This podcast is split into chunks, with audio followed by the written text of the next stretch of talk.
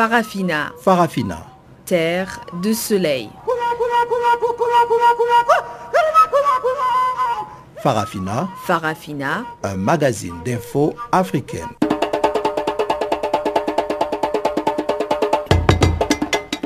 Présentation Pamela Kumba. Bonjour et bienvenue à cette nouvelle édition des actualités en français. Nous émettons depuis nos studios à Johannesburg sous la direction technique de Sfiso Machero. Voici les titres. Élection présidentielle ce lundi dans la République autoproclamée du Somaliland. Les électeurs ont voté dans le calme. Le rideau s'est levé à Dakar sur le quatrième forum international sur la paix et la sécurité en Afrique.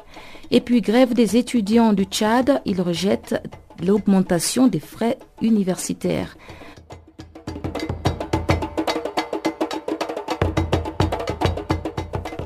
Voici donc pour les grandes lignes du jour. On en parle en détail tout de suite après ce bulletin des informations présenté par Guillaume Cabissoso.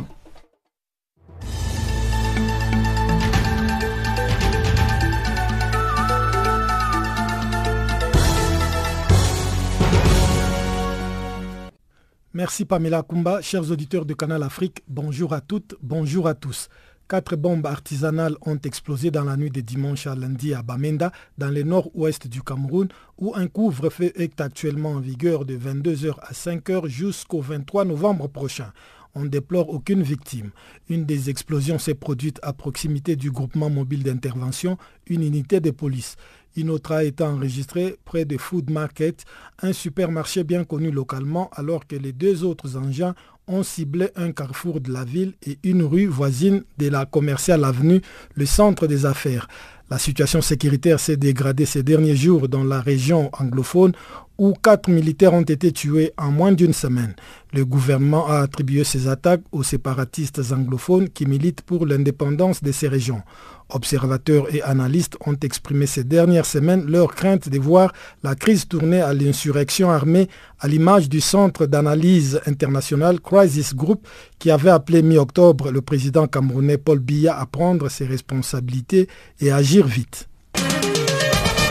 La Guinée équatoriale, toujours dans l'attente des résultats des élections législatives, sénatoriales et municipales de dimanche qui se sont déroulées sans incident majeur mais des responsables de l'opposition ont dénoncé des multiples fraudes et irrégularités avec des arrestations de leurs militants qui avaient dénoncé ces situations ou tenté de s'y opposer. Quelques 300 000 électeurs équato-guinéens devaient partager les partis démocratiques de Guinée équatoriale au pouvoir depuis 1979 et une coalition d'opposition regroupant la Convergence pour la démocratie sociale, l'Union du centre droit et les partis citoyens pour l'innovation, à la tête duquel se trouve un ancien lieutenant de l'armée revenu d'exil, mais interdit par la justice équato-guinéenne de participer au scrutin.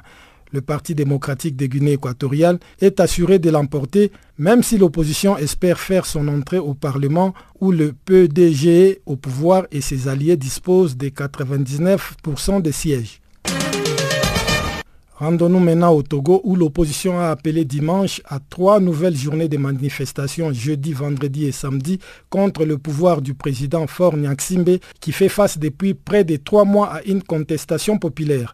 Le chef de la coalition des quatre partis d'opposition à l'initiative des manifestations avait prévu de se rendre à Sokodé, Bafilo et Mango, trois villes du nord qui ont été le théâtre des violents affrontements entre forces de l'ordre et manifestants depuis fin août mais le gouvernement a dit niet à cette sollicitation. Vendredi, le président Fort a accusé l'opposition d'être responsable des violences consécutives aux marches quasi hebdomadaires de l'opposition qui demande sa démission. 16 personnes ont déjà été tuées en deux mois, dont des adolescents et deux militaires lynchés par la foule. Le gouvernement a promis d'organiser un référendum pour faire adopter une réforme prévoyant notamment une limitation des mandats présidentiels, mais la mesure n'est pas rétroactive, permettant au président fort de se présenter au scrutin de 2020 et de 2025.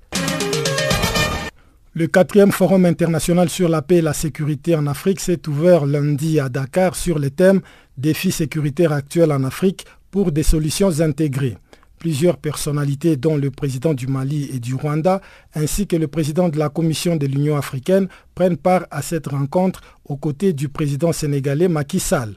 Selon ses organisateurs, cette édition enregistre près de 700 participants composés d'acteurs régionaux et internationaux, d'autorités politiques et militaires, d'experts et universitaires, de diplomates, de représentants d'organisations internationales, de la société civile et du secteur privé. Pendant deux jours, la rencontre va mettre l'accent sur la nécessité d'approches intégrées en favorisant les échanges, le partage d'expériences et les synergies au niveau national sous régional et régional. Visite des enquêteurs américains dimanche dans le village du Niger où des soldats américains ont été tués début octobre lors d'une embuscade tenue par des islamistes armés. Une mission qui a permis aux enquêteurs de rassembler des informations et de déterminer les faits liés à l'embuscade qui a causé la mort de quatre soldats américains et quatre soldats nigériens mais le Pentagone a déjà prévenu que les conclusions de cette enquête ne seront pas publiées avant janvier 2018. L'accrochage s'était produit le 14 octobre dernier en milieu de matinée lorsqu'une patrouille de reconnaissance des 12 soldats américains des forces spéciales et 30 soldats nigériens revenait du village de Tongo situé à une centaine de kilomètres de Niamey, près de la frontière avec le Mali. Ils ont été attaqués par un groupe d'une cinquantaine de combattants affiliés au groupe État islamique, équipés d'armes automatiques, de grenades et de véhicules armés. Fin de ce bulletin d'information, je vous laisse avec Pamela Kumba pour la suite de notre programme.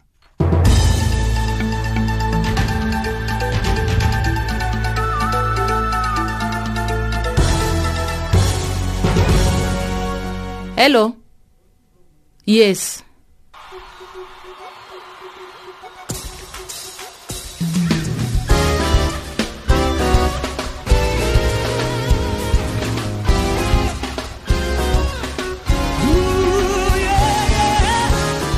Et oui, vous êtes bien à l'écoute de Farafina sur DSTV, canal 802. Merci de rester connecté tous les jours de 16h à 17h, temps universel. Et surtout, ne ratez pas aussi votre rendez-vous en live streaming sur notre site internet www.channelafrica.co.za.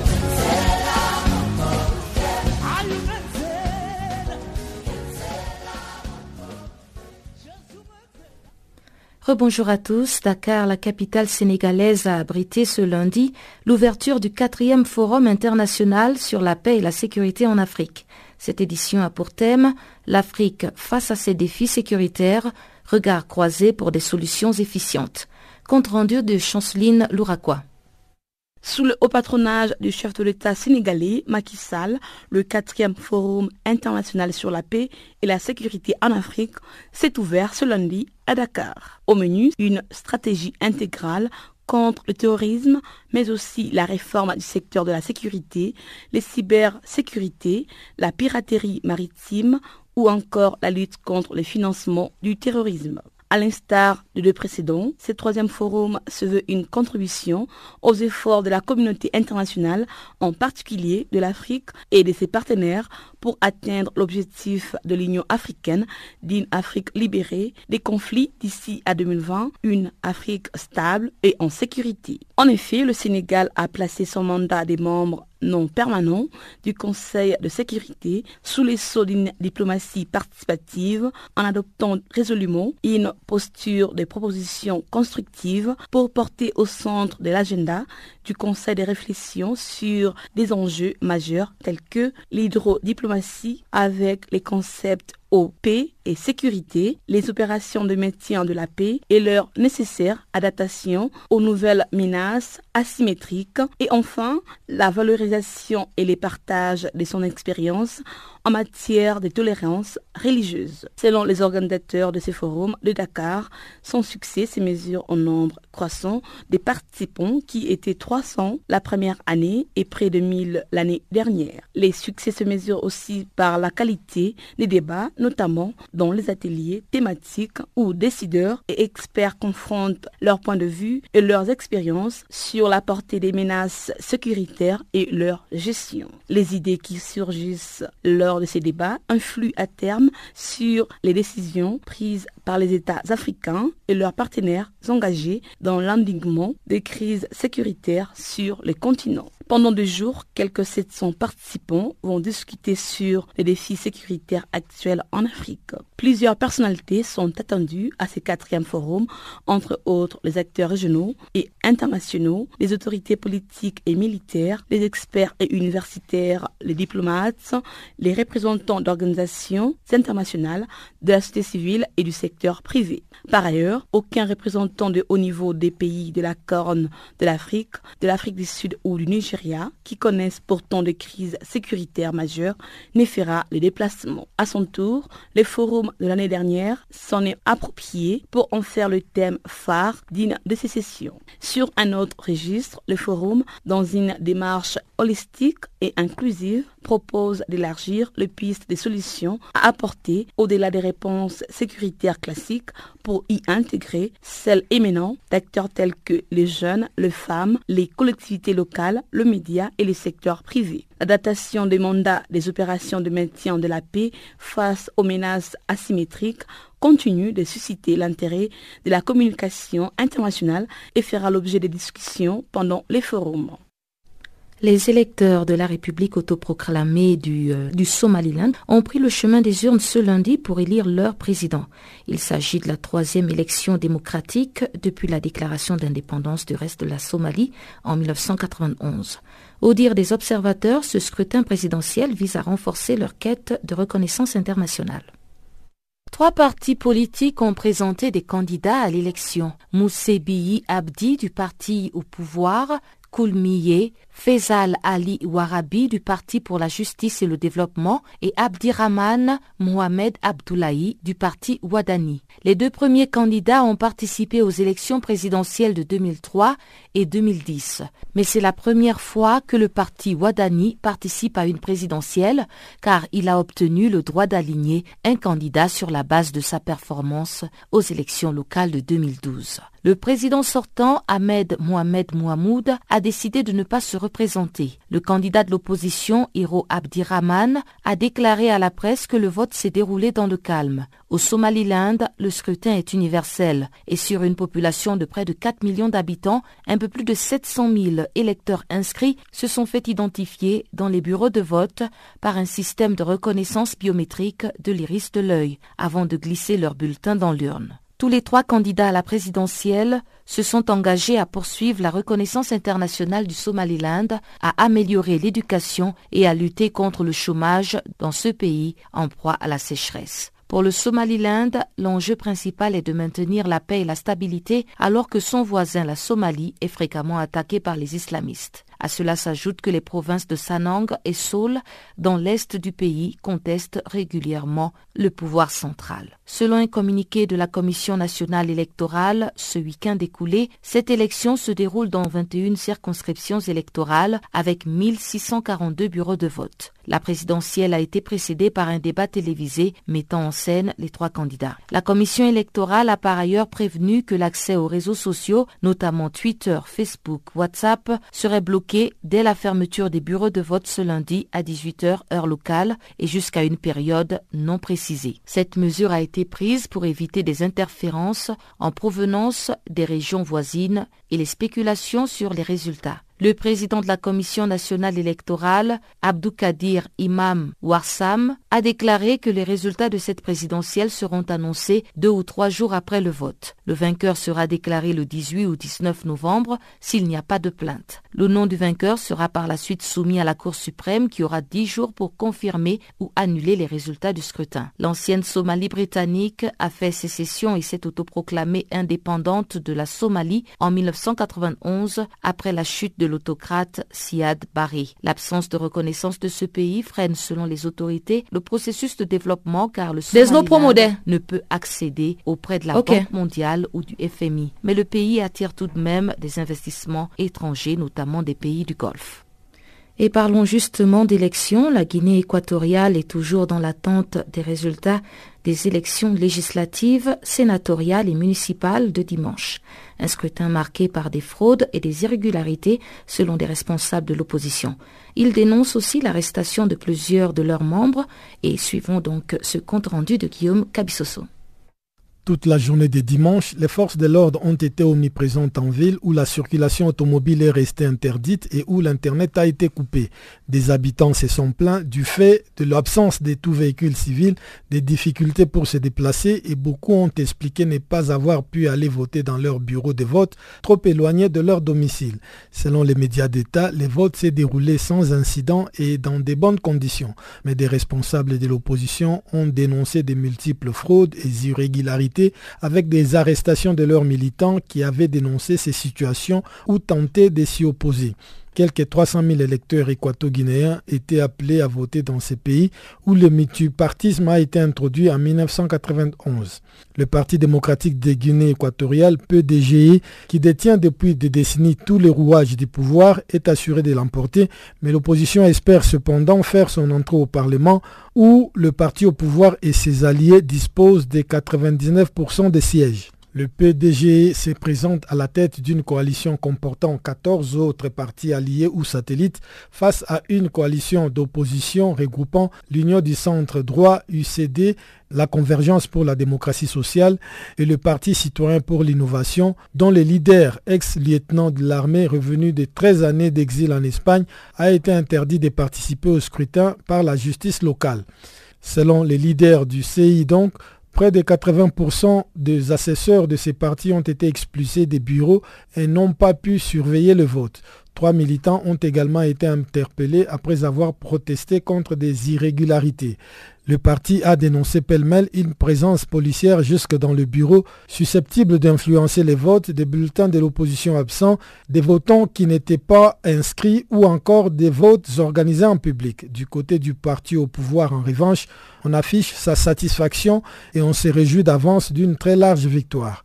Même si elle obtient quelques rares élus, l'opposition a indiqué dimanche soir qu'elle n'était pas sûre qu'elle accepterait de siéger au cours d'un meeting devant près de 400 militants de son parti à Malabo pour marquer la fin de la campagne électorale vendredi, l'opposant Gabriel Saint-Obiang avait appelé le président Teodoro Obiangwema au dialogue avec l'opposition pour contribuer au développement et à la démocratie en Guinée équatoriale.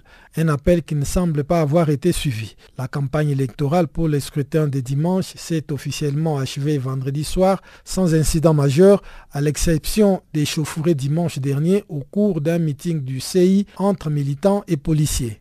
Guillaume Cabissoso pour Canal Afrique. Prélude à la marche pacifique des partis politiques de l'opposition et des mouvements citoyens en République démocratique du Congo. Ils entendent euh, battre le pavé mercredi 15 novembre pour réclamer l'alternance au pouvoir. Dans une déclaration à la presse ce lundi, le gouverneur du Nord Kivu s'insurge contre les manipulations politiciennes. Reportage de notre collaboratrice Gisèle Kaimbani. Les partis politiques de l'opposition, regroupés au sein du Rassemblement et de la dynamique de l'opposition, le collectif d'action de la société civile et les mouvements citoyens organisent une marche pacifique dans certaines villes de la RDC, plus particulièrement dans les villes de l'Est de ce pays. À Goma, par exemple, la communication se fait de bouche à oreille. De bouts de papier appelant à une marche pour le 15 novembre 2017 sont distribués à la sortie de l'église, de l'école et même dans les rues. Jean-Baptiste Kassekwa, du Rassemblement de l'opposition, précise que tout tourne autour du calendrier électoral? Le calendrier du 5 novembre 2017 est hypothétique, aléatoire et mensonger. En fait, sa mise en œuvre est soumise à la réalisation des 15 préalables ou 15 contraintes, dont 13 dépendent directement du beau vouloir de M. Kabila, qui demeure le goulot d'étranglement du processus électoral congolais. Les RASOP Nord qui vous appellent tous les Congolais à la résistance active non violente, à vie de mettre en échec tous ces putschistes. Nous invitons chaque Congolais à s'inspirer utilement des expériences glorieuses de la résistance active contre l'évasion de la ville de Goma en novembre 2012 par le M23 et contre le projet de modification cavalière de la loi électorale en janvier 2015 par la mouvance kabiliste. Premier rendez-vous le 15 novembre 2017. Travaillons plus, pleurons moins. Seule la lutte libère, le peuple vaincra.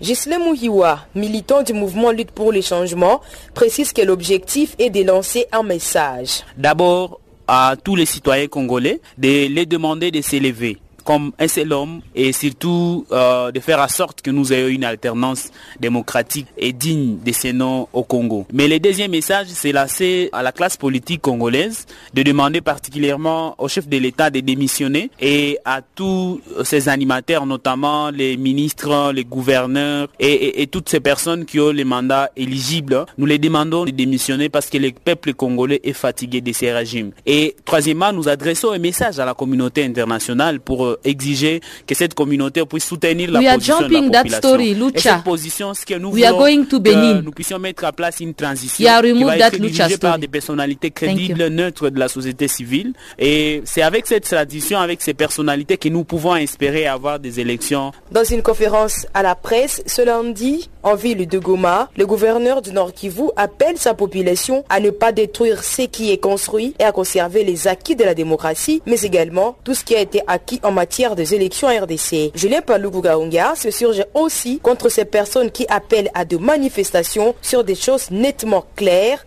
seulement pour des intérêts égoïstes.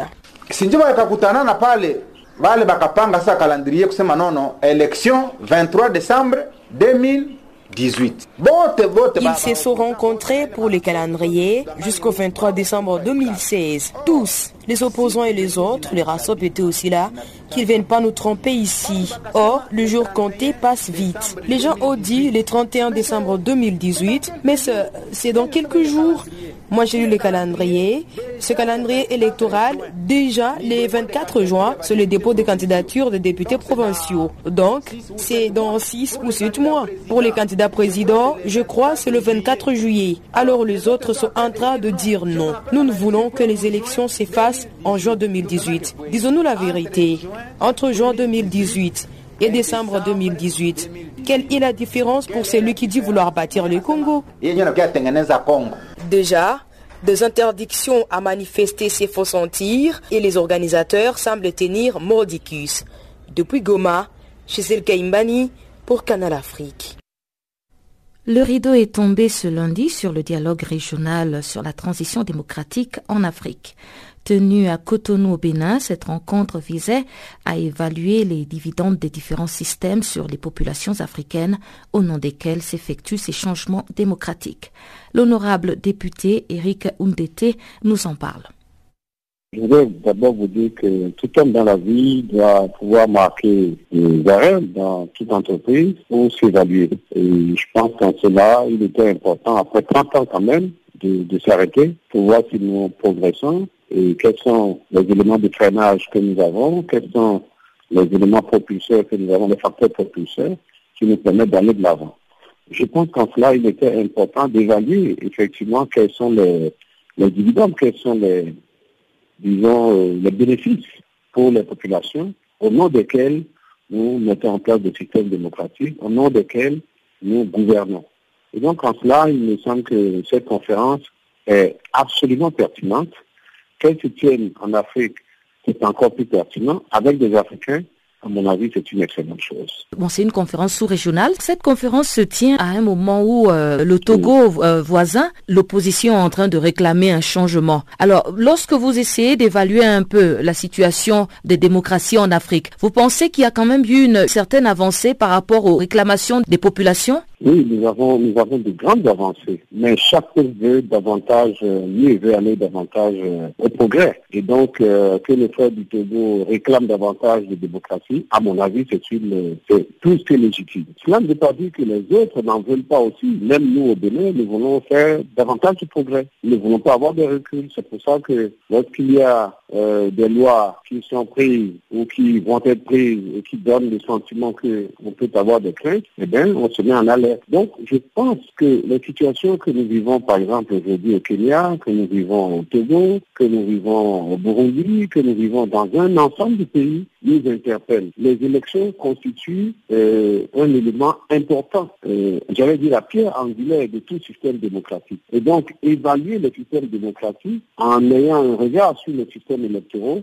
en ayant un regard sur la mise en œuvre des, des systèmes électoraux dans nos différents pays, je pense que c'est une, c'est une, c'est une bonne chose. Et donc, euh, j'espère que les réflexions qui ont étudié à côté de nous ont inspiré les différents pays dans lesquels nous avons encore quelques problèmes. Nous avons le problème euh, euh, au Cameroun des, des séparations. Quand on regarde un peu l'Espagne, on se dit, bon, ça ne, se, passe pas que chez nous. Mais voilà un peuple qui aspire à une euh, détermination, mais qui est dans un ensemble qui, en principe, est un ensemble cohérent qui devrait pouvoir permettre à chacun, aussi bien francophone qu'anglophone, de bien vivre. J'ai donné l'exemple du Burundi, vous avez donné vous-même l'exemple du Togo, nous avons l'exemple du Burkina où les jeunes se sont levés à un moment donné, ils ont fait la révolution, un système s'est installé. Comment est-ce que ça évolue Je pense que c'est important et absolument important de marquer à chaque fois un arrêt au établi et s'assurer que les changements démocratiques que nous opérons sont au bénéfice des populations des citoyens. Pour votre pays spécifiquement, après plusieurs années au pouvoir, euh, Yahi Boni a finalement euh, été remplacé par euh, le président Patrice Talon. Alors, vous pensez qu'en termes de, de, transition démocratique d'un système à un autre, euh, à ce niveau, on peut parler quand même de réussite ou bien il y a encore du chemin à faire? Non, je crois qu'il faut il faut parler de réussite. Dans un premier temps, parce que, bon, le président Yahi Boni n'a pas été renversé en tant que tel, mais il avait son poulain qui n'a pas réussi aux élections. Parce que lui, il était au terme de ses deux mandats, il ne pouvait plus se présenter. Et donc, euh, euh, mais il avait un candidat qui soutenait, qui n'a pas été élu. Le président Patrice Talon était devenu, après avoir été son ami, son pire ennemi. Disons, les relations entre eux étaient devenues exécrables. Aujourd'hui, il a passé le témoin Talon. Cela s'est passé chez nous dans le plus grand calme. On n'a pas eu besoin de violence, on n'a pas eu besoin de vécu particulier pour, pour faire ça. Et donc, sur, sur, ces, sur ces questions, au Bénin, je pense que nous avons fait de grands progrès. Seulement, il est à souhaiter que la direction dans laquelle nous sommes, la pente sur laquelle, sur laquelle nous sommes, que nous puissions maintenir le cap. Parce que des, velléités de confiscation de tel pouvoir ou de tel autre pouvoir sont inhérentes aux hommes. Et donc, il est à souhaiter que cette tentation ne, ne, ne prenne pas les dirigeants actuels. Bangui, la capitale centrafricaine, renoue avec la violence. Pendant le week-end écoulé, deux hommes conduisant une motocyclette auraient jeté des explosifs dans un bar-restaurant. L'incident a fait au moins 20 blessés samedi soir, alors que le célèbre chanteur centrafricain Ozanguin était sur scène. L'ex-ministre d'État, Christophe Gazambetti, a exprimé son ras-le-bol sur l'insécurité qui règne dans son pays les taxis vont pas, il y a quelques motos qui vont, les boutiques sont fermées, on revient encore à la psychose euh, je sors de là-bas puisque c'est mon terroir. Donc je suis bien placé pour vous dire qu'il y a de la colère dans, les, tous les sens. Les gens, ça ne va pas, pas marcher. Et si les rebelles qui sont au gouvernement ne sont pas capables d'arrêter de tuer de faire des guerres dans les, les villes de province et de désarmer d'eux-mêmes, de rendre ne plus que les armes lourdes, ils n'auront pas rendu le service au président de la République qui fait violence pour les mettre dans le gouvernement de la République. Ça, c'est notre combat à venir. Il faut, pour comprendre le contexte, que l'État a voulu déployer et nommer des préfets et des administrateurs. Il y a ceux qui disent des ficelles de Bangui dans les provinces, eh ben, il y en a qui ont clairement dit que l'État doit négocier avec eux l'affectation des préfets. Ils ne doivent pas avoir plus de deux gardes de corps, qu'ils ne doivent pas avoir des gendarmes, qu'ils doivent avoir des... Monsieur Askatine Il n'est pas centrafricain, il est venu, il a chassé les gens, il régente là-bas. C'est lui qui manipule la banque. Donc maintenant on parle de faciès, les gens j'aime pas trop, mais excusez-moi, mais c'est un espèce de mororo qui veut forcer le barrage du bas. On lui dit, vous n'êtes pas habillé de manière à y rentrer. Vous avez un t-shirt mal famille, un jogging, allez vous changer. Il pète le feu, il fait du bruit, il repart, il repart au kilomètre à traversant son milieu Il va prendre un ami à eux. Maintenant, ils se sont appelés des moudjahidines. Tout le monde sait qu'on les fait. Il y a des banderoles d'associations d'arabes de Centrafrique. Mais c'est inacceptable. Il y a beaucoup de Centrafricains Bayern qui sont au texte. Ils n'ont pas créé une association là-bas pour prendre le pouvoir par la force. Imaginez la, réaction d'un président comme Déby. Si les Centrafricains faisaient pareil là-bas. Donc, il revient le porter dit non. Eh ben, son copain attend avec la moto de l'autre côté de la rue où il y a deux véhicules de la ministre. Qu'est-ce qu'il fait? Il jette une, trois, quatre, cinq grenades, il saute sur sa, moto, il rentre dans le kilomètre Et c'est les gens du kilomètre en profitent encore pour vouloir se soulever, sortir des armes, euh, barrer les routes, recréer la situation antérieure de, de, de, de, plusieurs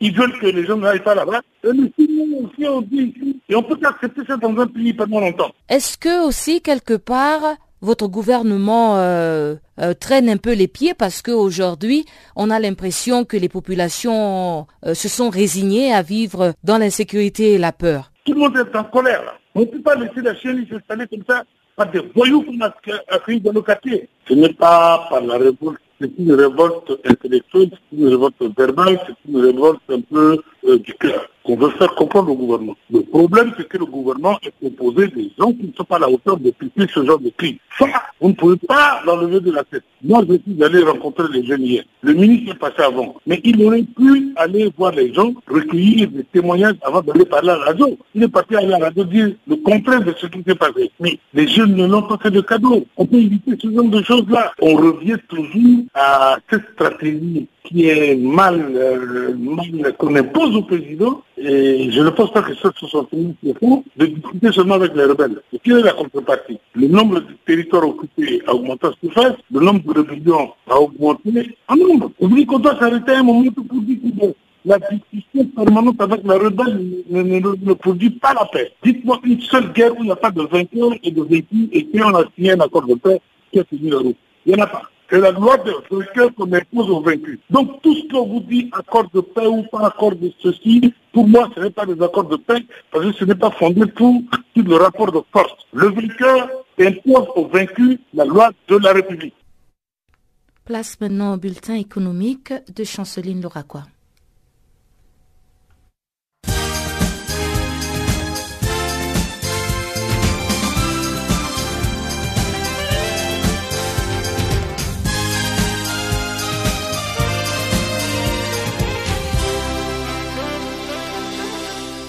Bonjour, chers auditeurs du Channel Africa. Notre bulletin économique s'ouvre en Côte d'Ivoire avec l'agence américaine USAID qui, via le West Africa Trade, a initié une formation à l'intention des acteurs clés des secteurs publics et privés intervenant dans la mise en œuvre de l'AGOA. L'entrée sur le marché américain demande en effet de répondre à un ensemble de mécanismes spécifiques qui, mal maîtrisés, peuvent s'avérer insurmontables pour bien d'entreprises souvent sans expérience en matière d'exportation. Au nombre de ces exigences, il faut noter que le produit éligible à l'AGOA pour avoir accès au marché américain doivent être fabriqués localement ou substantiellement transformés dans un pays éligible, être emballés suivant des normes strictes ou encore respecter la règle de la valeur ajoutée qui stipule que l'entreprise exportatrice doit justifier du fait que son produit génère une valeur ajoutée d'au moins 35%. Bref, la Côte d'Ivoire entend profiter de cette dernière phase pour doubler ses exportations vers les États-Unis d'ici 2025 à 3,5 milliards de dollars grâce à une meilleure mise en œuvre des LAGOA. La République du Bénin devient le 17e État membre de l'Africa Finance Corporation. À cet effet, le Bénin s'ajoute ainsi à la liste des États africains francophones actuellement membres de l'Africa Finance Corporation. Ceux-ci comprennent le Tchad, la Côte d'Ivoire, Djibouti, le Gabon, la Guinée-Bissau et la Guinée-Conakry. Le Bénin est un pays économiquement stable qui a maintenu les taux de croissance moyens de son produit intérieur brut au cours de cinq dernières années. En Égypte, les Fonds monétaires internationaux a conclu le week-end un accord avec les autorités sur la deuxième évaluation du programme d'assistance du pays. L'accord technique impliquera les déboursements de 2 milliards de dollars et réaffirme l'engagement des autorités dans ce programme de réforme avec les soutiens du Fonds monétaire international. D'après les fonds monétaires internationaux, l'économie égyptienne continue d'enregistrer une forte évolution, notant que les réformes mises en œuvre commencent à porter leurs fruits en termes de stabilisation macroéconomique et des retours de la confiance. Au Gabon, la population est durement frappée par la chute des cours du baril de pétrole. Les sociétés qui gravitaient autour de l'activité pétrolière ont fermé les unes après les autres. À Port-Gentil, la misère a gagné la ville où il faisait pourtant beau vivre. Au début de cette année, un accord a été trouvé entre Shell et ses employés après huit jours de grève la société pétrolière Shell Gabon n'a pas voulu céder aux pressions des agents, mais face à la détermination des employés qui menaçaient de bloquer la moitié de la production pétrolière du pays, Shell a cédé et un accord a finalement été trouvé. L'accord obligeait la nouvelle société de reprendre tous les 400 salariés de Shell avec leurs acquis. Elle n'aura pas le droit de compresser les effectifs durant les cinq premières années pour des raisons économiques. Nous bouclons ce bulletin en Algérie avec la récente signature d'un contrat entre les groupes Sonatrach et la société américaine Baker Hughes General Electric. L'accord conclu servira à la création d'une société commune. La dite société vise la production locale d'équipements destinés à l'industrie du pétrole et du gaz et à la localisation de services associés. Notons que selon les termes du contrat, les montants de l'investissement est de 45 millions de dollars pour la première phase du projet qui sera opérationnel en décembre 2019 avant d'atteindre les 200 millions de dollars à terme.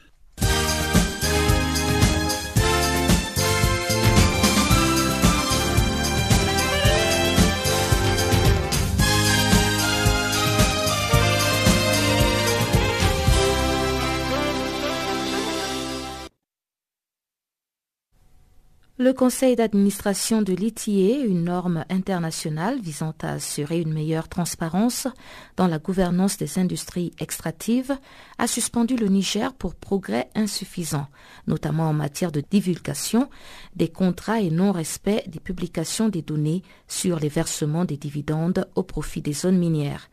Le Niger, grand producteur d'uranium mais également producteur d'or et de pétrole, a adhéré à cette initiative en 2007. Comment cette décision de suspension est-elle accueillie? La réponse dans ce reportage de notre correspondant sur place, Abdul Razak Idrissa.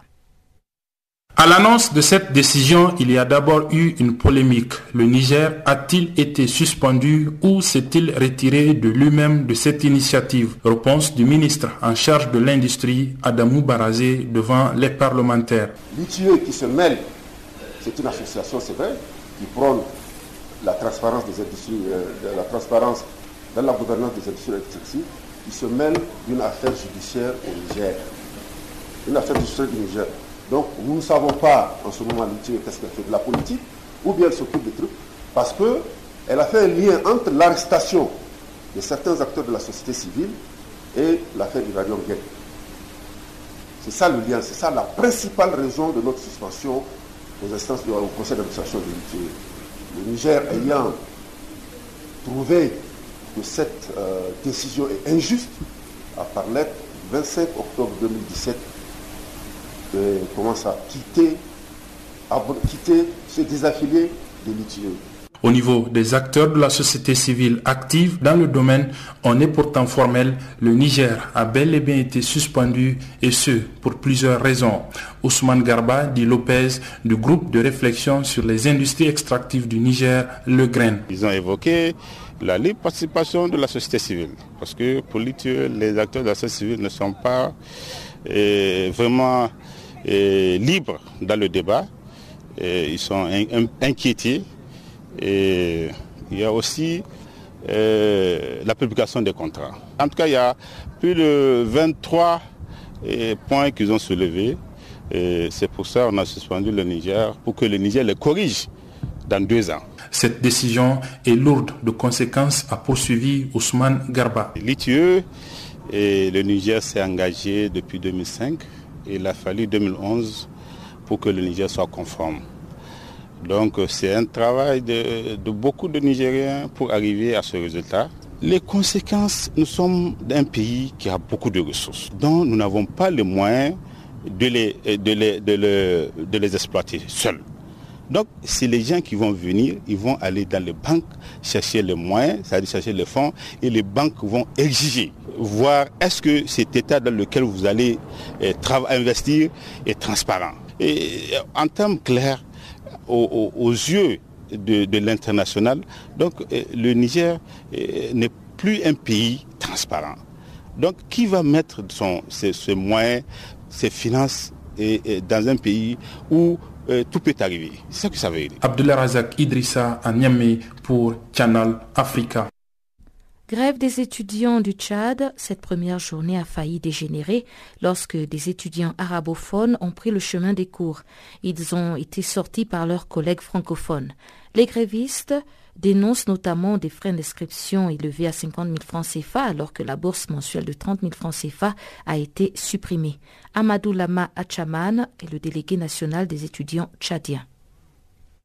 Euh, bon, on avait laissé un préavis de grève de 72 heures au gouvernement pour le versement de nos arriérés de bourse et hmm. régler la situation de inscriptions de 50 000 et, le problème qui, qui, nous mine actuellement, c'est-à-dire le problème de la restauration et des bus, de trouver une solution pour cela. Donc, euh, nous ne sommes pas en grève officiellement, c'est les anciens chercheurs qui sont en grève. Et l'incidence de ce matin que vous avez écouté, c'est-à-dire qu'il y avait une confrontation entre les étudiants francophones et arabophones. Donc les étudiants arabophones sont partis faire euh, cours au niveau de l'ENS, c'est-à-dire l'école normale supérieure, et quelques groupes des étudiants sont partis pour leur faire sortir. Du moment où que les enseignants supérieurs sont en grève, d'autres ne peuvent pas faire cours. Donc c'est ça. Vos étudiants euh, arabophones n'appartiennent-ils pas à votre association des étudiants? Non, non, non, non. On est dans le même groupe. Parce que vu que nous, nous lançons grève, ils se retrouvent parfois au quartier, parfois dans des différentes institutions pour continuer à faire cours. Donc eux, ils ne sont pas unanimes. Donc aujourd'hui, ce matin, on a appris qu'ils étaient en train de faire la session et c'est comme ça que certains étudiants n'ont pas accepté. Vu que les anciens sont en grève et nous aussi, on a lancé un préavis et comment que d'autres partis sont en grève, d'autres partis reprennent cours. Donc c'est pas normal. C'est comme ça qu'ils sont partis leur faire sortir dehors. Et le mouvement de grève a commencé quand? Le mouvement, on a lancé euh, le préavis le jeudi plutôt. On a fait un, point de presse à notre siège là-bas au campus de Toukra. Avez-vous eu des discussions au préalable avec euh, vos autorités de tutelle avant de pouvoir euh, engager ce mouvement de grève? Bon oui, on avait eu une rencontre avec notre ministre de l'enseignement supérieur, mais cela date une table ronde d'échange qui est dénommée une table d'amitié avec le ministre. On a eu à débattre sur les problèmes qui minent euh, l'université de N'Djamena et les étudiants. Donc euh, ça remonte à peu près trois mois comme ça. Donc vous pour parler avez été euh, infructueux. Oui, c'est ça, c'est exact. Et vient encore s'ajouter une prise de décision de notre ministre de avant les étudiants, quand vous êtes étudiant tchadien, c'est-à-dire en première année, vous payez une somme de 28 000 francs. Et si vous passez en deuxième année, c'est-à-dire qu'automatiquement vous êtes boursier et vous ne payez pas. Vous payez rien que 1000 francs pour la carte. Donc euh, maintenant, euh, le ministre avait la dernière fois été sorti dans la télévision tchadienne pour évoquer, pour dire que dorénavant, les inscriptions se fera à partir de 50 000. Il faudra qu'on puisse se conformer à la loi CEMAC. Donc euh, nous ici au niveau de l'université, nous rencontrons beaucoup de difficultés ici. Les conditions ne sont pas réunies et nous ne pouvons pas nous conformer à la loi CEMAC. Et cette loi CEMAC la stipule quoi exactement? Bon, cette loi CEMAC dit que toutes les universités qui appartiennent à la communauté CEMAC doivent payer une somme de 50 000 francs. C'est-à-dire, par exemple, au Cameroun, vous payez 50 000 francs, c'est-à-dire pour une année. Là-bas, au moins, les conditions sont réunies, ils ont même les cycles de doctorat. Alors que ici, au niveau de N'Djamena, nous retrouvons que la première cycle seulement. Et le master même était, un master professionnel. C'est-à-dire, par exemple, au département de droit qui est mon département, nous avons deux masters seulement. C'est-à-dire euh, le master en droit international, en collectivité territoriale et le master en droit des affaires. Vous voyez un peu. Donc, euh, à peu près ici, les conditions ne sont pas réunies. Et même ces deux masters sont enseignés par des docteurs et non par des professeurs. Les professeurs ici euh, au Tchad, nous leur comptons à bout de doigts. Les Nations Unies ont annoncé dimanche avoir évacué au Niger un groupe de 25 migrants coincés en Libye dans une situation très vulnérable. Ces migrants sont originaires d'Érythrée, d'Éthiopie et du Soudan. Cette mesure fait partie des efforts visant à protéger les réfugiés et autres migrants qui entreprennent la traversée dans le désert du Sahara et dans la mer Méditerranée pour regagner l'Europe. Barthélémy Nguesson. L'évacuation de ces réfugiés extrêmement vulnérables a été organisée samedi et c'est la première opération de ce type, a précisé l'ONU, qui indique qu'environ 43 000 réfugiés et demandeurs d'asile enregistrés par l'Agence des réfugiés des Nations Unies, le HCR, sont présents sur le territoire libyen. Beaucoup sont piégés dans des réseaux de passeurs ou des centres de détention où ils sont exposés à une série d'abus comme le viol et la torture. Selon l'agence onusienne, il est difficile de réinstaller des réfugiés directement de Libye, en partie parce que la plupart des pays ont fermé leur ambassade à Tripoli après l'escalade des combats en 2014. La Libye est plongée dans le chaos depuis la chute de Muammar Kadhafi en 2011. Le pays est devenu la plateforme de départ de migrants à la recherche d'un avenir meilleur en Europe. La plupart originaires de pays d'Afrique subsaharienne fuient la pauvreté, la répression ou les conflits. Depuis 2014, plus de 600 000 ont traversé un bateau vers l'Italie. Selon le HCR, le groupe évacué par avion de Tripoli à Niamey samedi était composé de 15 femmes, 6 hommes et 4 enfants en provenance d'Érythrée, d'Éthiopie et du Soudan. Vincent Cochetel, envoyé spécial du HCR pour la situation en Méditerranée centrale, a indiqué dans un communiqué qu'ils seront tous hébergés dans une maison à Niamey le temps que leur demande de réinstallation soit examinée. Roberto Mignone, le représentant du HCR pour la Libye, a déclaré quant à lui que cette évacuation symbolise l'espoir de trouver des solutions sûres pour les réfugiés vulnérables en Libye. L'opération est le résultat d'une initiative conjointe du HCR et des gouvernements de la Libye et du Niger. L'Europe a promis des dizaines de millions d'euros à la Libye, au Niger et aux pays d'origine des migrants afin d'endiguer les flux migratoires. Les départs de Libye ont diminué depuis le mois de juillet en raison des changements dans l'activité de contrebande et de l'activité accrue des gardes-côtes libyens soutenus par l'Europe. La politique européenne envers les migrants a été critiquée par des groupes de défense des droits de l'homme qui estiment qu'elle les expose à de nouveaux abus en les maintenant en Libye. Fin octobre, l'Office français de protection des réfugiés et apatrides OFPRA a mené sa première mission d'identification de réfugiés au Tchad conformément aux engagements pris par la France. Des missions de l'Office devraient s'activer au Tchad et au Niger d'ici la fin 2019. En septembre, le HCR avait demandé que la communauté internationale s'engage pour 40 000 places de réinstallation supplémentaires, notamment pour un centre de transit des réfugiés à Tripoli au début de l'année prochaine, pour abriter certains des réfugiés les plus vulnérables en attendant leur évacuation ou leur réinstallation. Selon un dernier bilan de l'ONU, plus de 152 000 migrants sont arrivés en Europe par la Méditerranée cette année et près de 3 000 sont morts ou ont disparu en mer. L'Organisation internationale pour les migrations effectue des rapatriements volontaires de migrants en provenance de la Libye. Plus de 10 600 ont été renvoyés dans leur pays d'origine depuis le début de l'année. Crise migratoire toujours, Alpha Diallo d'ONU Info a réalisé cet entretien avec Cécile Pouilly, porte-parole du HCR à Genève. Tout d'abord que c'est une excellente nouvelle parce qu'en effet, nous avons pu évacuer samedi soir 25 réfugiés qui étaient extrêmement vulnérables et qui se trouvaient donc en Libye. Pour les emmener au Niger où ils sont maintenant à Niamey dans une maison d'hôtes en sécurité. Et on va pouvoir examiner leur demande de réinstallation. Et c'est pour ces personnes parmi lesquelles donc 15 femmes, 6 hommes et 4 enfants, ça veut dire une lueur d'espoir après une longue période très douloureuse en Libye. Et quels ont été les critères de sélection de ces réfugiés, de ces migrants? Alors, ce sont véritablement des critères de vulnérabilité. Donc, euh, notre équipe sur place a bien sûr revu les cas de chacune de ces personnes et sur la base de leur vulnérabilité a décidé qu'ils feraient partie de ce premier groupe. Parmi ces personnes figurent des gens d'origine érythréenne, éthiopienne et soudanaise. Et comment la Libye et le Niger sont-ils arrivés à cet accord permettant l'évacuation de ces réfugiés? C'était un long processus de discussion.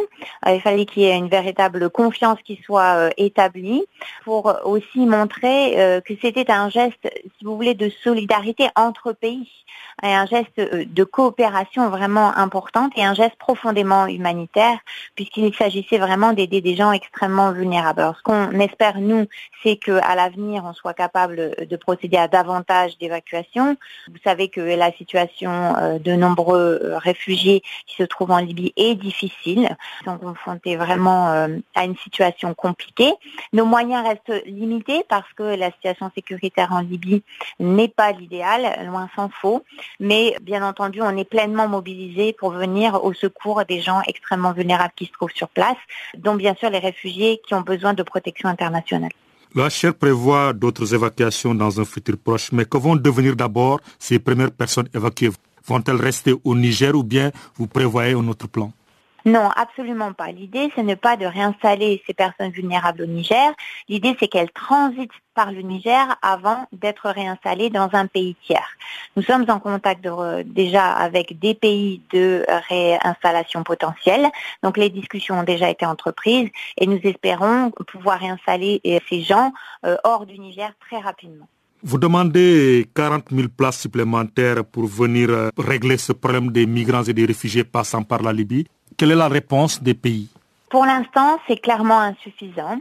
Les chiffres ne sont pas satisfaisants et le haut-commissaire a d'ailleurs répété cet appel à davantage de solidarité. Si on veut que les gens arrêtent d'arriver jusqu'à la Libye et de monter sur ces embarcations fragiles et risquent leur vie dans ces traversées périlleuses, sans compter les déplacements qu'ils effectuent à travers le Sahara et qui aboutissent à de nombreux euh, morts, si on veut éviter toutes ces tragédies humaines, il faut qu'on offre une alternative crédible. Et cela implique, si vous voulez, une réponse complexe. Alors bien sûr, on aime les solutions simples. Malheureusement, dans ces mouvements migratoires compliqués, il n'y en a pas. Ce qu'il faut, c'est travailler en amont. C'est-à-dire qu'avant que les gens arrivent euh, en Libye, où souvent nous, nos moyens d'aider sont extrêmement limités, et où ils tombent souvent dans les mains des passeurs. Ce qu'il faut, c'est que les gens, là où ils sont, puissent demander l'asile. Et ce qu'il faut, c'est que, bien sûr, ils continuent à avoir un accès au territoire européen et qu'on offre des alternatives crédibles, ce qui inclut, bien entendu, une réinstallation plus forte.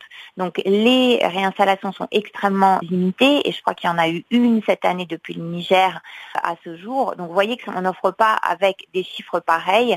L'idée aux gens qui sont en déplacement, qu'effectivement, il y a d'autres options que de monter sur ces bateaux ou de euh, plonger dans euh, la situation très chaotique qui prévaut en Libye. Donc il faut une situation, une réponse aussi qui inclut euh, le fait de traiter les problèmes là où ils sont, c'est-à-dire pourquoi est-ce que les gens fuient? Ils fuient la pauvreté, ils fuient la persécution. Pourquoi travailler et faire ce travail de prévention?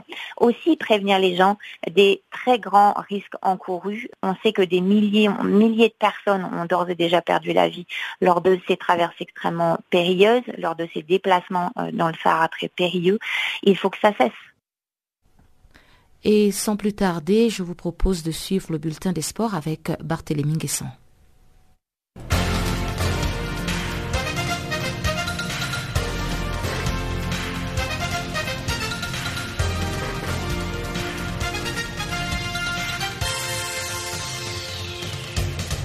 Bonjour Pamela. Bonjour et bienvenue à tous dans ce bulletin des. Et tout de suite, démarrons avec du football. Le Maroc s'est qualifié pour la Coupe du Monde 2018 en battant 2 buts à 0 à Abidjan, une Côte d'Ivoire très mal inspirée samedi devant près de 30 000 spectateurs au stade Oufoué-Boigny. Les éléphants devaient impérativement s'imposer pour un quatrième mondial d'affilée après 2006, 2010 et 2014. Les Marocains bien organisés, maîtres du jeu sous l'impulsion d'Amrabat et de Boussoufa, ont ouvert le score par Nabil Dirar à la 25e minute sur un centre anodin du latéral droit marocain. Ils ont ensuite tué tout suspense à la 30e minute, le capitaine Mehdi Benassia reprenant victorieusement un corner au milieu d'une défense ivoirienne endormie. Les Lions de l'Atlas, façonnés par Hervé Renard, arrachent leur billet pour le Mondial 2018. L'avenir du coach des éléphants reste incertain même s'il a souvent répété qu'ils construisaient un projet sur le long terme. Dans les autres rencontres du week-end, grâce à leur victoire 2 buts à 0 face à l'Afrique du Sud, le Sénégal s'est qualifié pour la seconde fois de son histoire pour un mondial FIFA. À Rades, la Tunisie a largement dominé la Libye mais a dû se contenter d'un petit match nul 0 but partout samedi, décrochant ainsi la qualification. Ainsi, le Maroc, le Sénégal et la Tunisie rejoignent l'Égypte et le Nigeria pour représenter l'Afrique au mondial 2018 l'année prochaine en Russie. Toujours dans le cadre du mondial de football 2018, faisons un bilan à mi-parcours des taux qualificatifs. Cinq nouveaux pays s'étant qualifiés cette semaine. On connaît désormais 28 des 32 participants. En zone Europe, il s'agit de l'Allemagne, champion du monde en titre, l'Angleterre, la Belgique, la Croatie, l'Espagne, la France, l'Islande, la Pologne, le Portugal, champion d'Europe en titre, la Russie, pays hôte du mondial 2018, la Serbie et la Suisse qui s'est qualifié dimanche grâce à un match nul 0 but partout face à l'Irlande du Nord. En zone Amérique du Sud, la liste des qualifiés est comme suit Argentine, Brésil, Colombie et Uruguay. En zone Asie, il s'agit de l'Arabie Saoudite, la Corée du Sud, l'Iran et le Japon. En zone Amérique du Nord, Centrale et Caraïbes, le Costa Rica, le Mexique et le Panama ont déjà obtenu leur ticket pour la Russie. On attend maintenant les matchs de barrage pour compléter la liste des qualifiés. Ce lundi, l'Italie reçoit un match retour la Suède à Milan. Les autres matchs de barrage vont opposer mercredi l'Australie au Honduras à Sydney. Le jeudi, la Nouvelle-Zélande sera face au Pérou à Lima. Direction Londres pour du tennis. Rafael Nadal a confirmé dimanche qu'il a l'intention de jouer au final du Tour ATP. L'Espagnol affronte ce lundi le Belge David Goffin. Dimanche, Roger Federer a battu Jacques Sock 6-4, 7-6 en match d'ouverture en simple dans l'O2 Arena. Alexander Zverev, la troisième tête de série allemande, a battu Marine Cilic 4-6, 6-3, 6-4 dimanche également lors du deuxième match du groupe Boris Becker. Parmi les grands absents à Londres, le champion en titre Andy Murray, le quintuple vainqueur Novak Djokovic et le triple champion du Grand Chelem Stan Wawrinka qui ont choisi de terminer leur saison plus tôt pour se remettre de leurs blessures. Parlons cyclisme à présent avec le Tour du Rwanda 2017. Ils étaient 83 coureurs au départ du prologue dimanche. Au final, c'est le Rwandais Jean Nsengimana qui a réalisé le meilleur temps. Il a couvert les 3,3 km en 3 minutes et 46 secondes, améliorant de 6 petites secondes son propre record de 2015 sur ce parcours. Il devance de 2 secondes son compatriote Valence Senga, suivi du jeune sud-africain Stéphane de Bode de dimension data for Kubeka.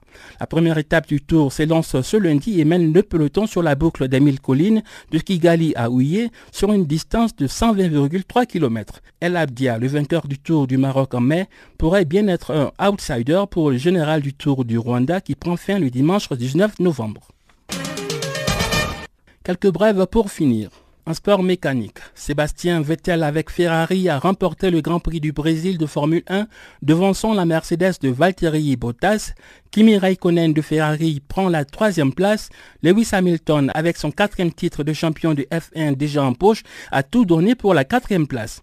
En MotoGP, Marc Marquez a remporté les titres de champion du monde dimanche lors du Grand Prix de Valence. L'Espagnol a conduit sa Honda à une troisième place derrière le vainqueur de la course, Dani Pedrosa, décrochant ainsi son quatrième titre mondial en cinq ans. En golf, Brandon Grace a remporté dimanche le Nedbank Golf Challenge à Sand City en Afrique du Sud. Il devient le premier Sud-Africain à gagner cette compétition depuis la victoire de Trevor Immelman en 2007. En rugby, l'Irlande a infligé une lourde défaite record au Springbok d'Afrique du Sud, 38 à 3. C'était samedi lors de la tournée Castle Lager qui a débuté dans le stade Aviva à Dublin. Enfin, en Coupe du Monde de natation, le Sud-Africain Chad Leclos a remporté trois médailles d'or à l'étape de Beijing en Chine. Son ambition de devenir le premier nageur à remporter quatre titres de Coupe du Monde est toujours intacte.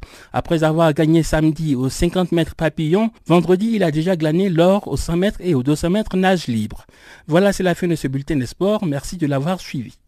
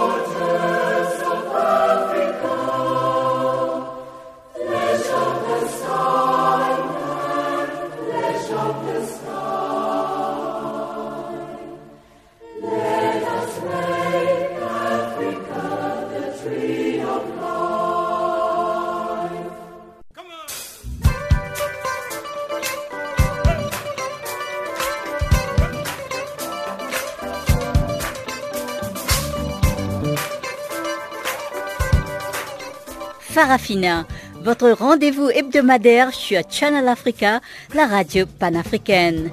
Farafina, votre programme des actualités en langue française sur Channel Africa.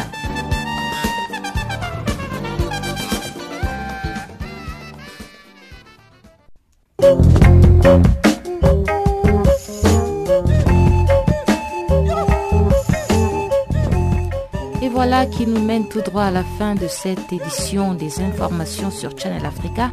Merci de nous avoir suivis. Au revoir.